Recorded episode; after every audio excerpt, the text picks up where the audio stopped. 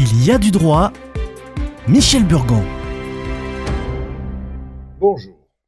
La promulgation d'une loi est l'acte par lequel le président de la République signe un décret de publication.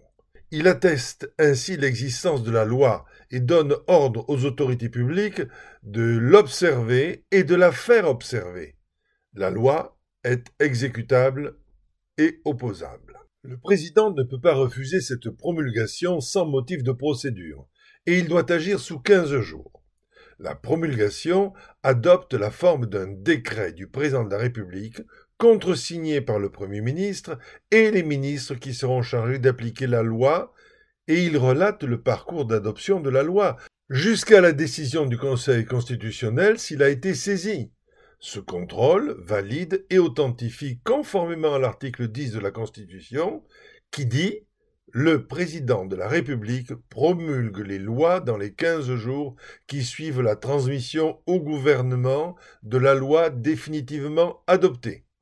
Il peut, avant l'expiration de ce délai, demander au Parlement une nouvelle délibération de la loi ou de certains de ses articles cette nouvelle délibération ne peut être refusée.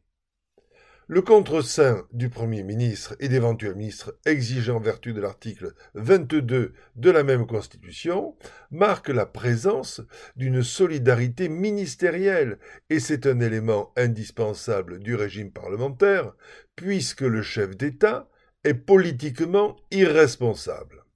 En fait, la promulgation ressemble à un simple acte notarié qui constate qu'un parcours de formalisme a été régulièrement accompli, que tous les consentements nécessaires ont été valablement recueillis, et l'acte en fait foi. Refuser de promulguer sans motif serait un droit de veto. La Constitution ne l'a pas permis, elle a juste envisagé l'éventualité d'une reconsultation. Le mot promulgation vient du latin promulgare, qui signifie proclamer officiellement. Le mot promulgare est composé de pro, qui signifie en avant, et de mulgere, qui signifie forcer. La traduction devrait être forcer à connaître, c'est-à-dire faire connaître publiquement de manière obligatoire. Nul n'est censé ignorer la loi dans l'Empire romain, les lois de Rome devaient être promulguées dans les divers districts des provinces pour être exécutoires.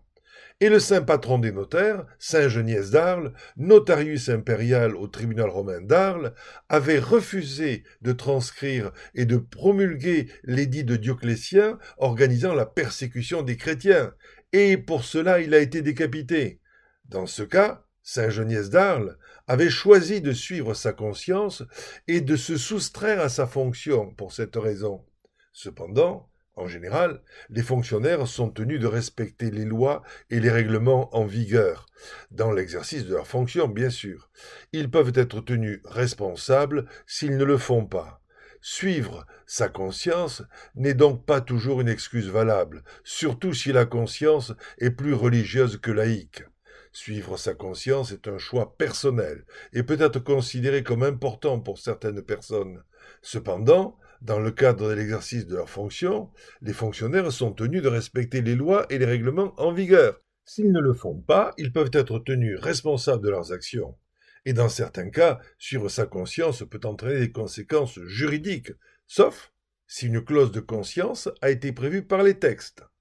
Sinon, un fonctionnaire qui refuse d'exécuter un ordre qu'il juge contraire à sa conscience peut être sanctionné disciplinairement. On dit que Jacques Chirac aurait refusé de promulguer une loi. C'est inexact. Il a promulgué la loi sur le contrat de première embauche, le fameux CPE, mais il a renoncé à l'appliquer dix jours plus tard, face à la mobilisation étudiante et syndicale. Il a ainsi respecté la Constitution et sa conscience. À la semaine prochaine.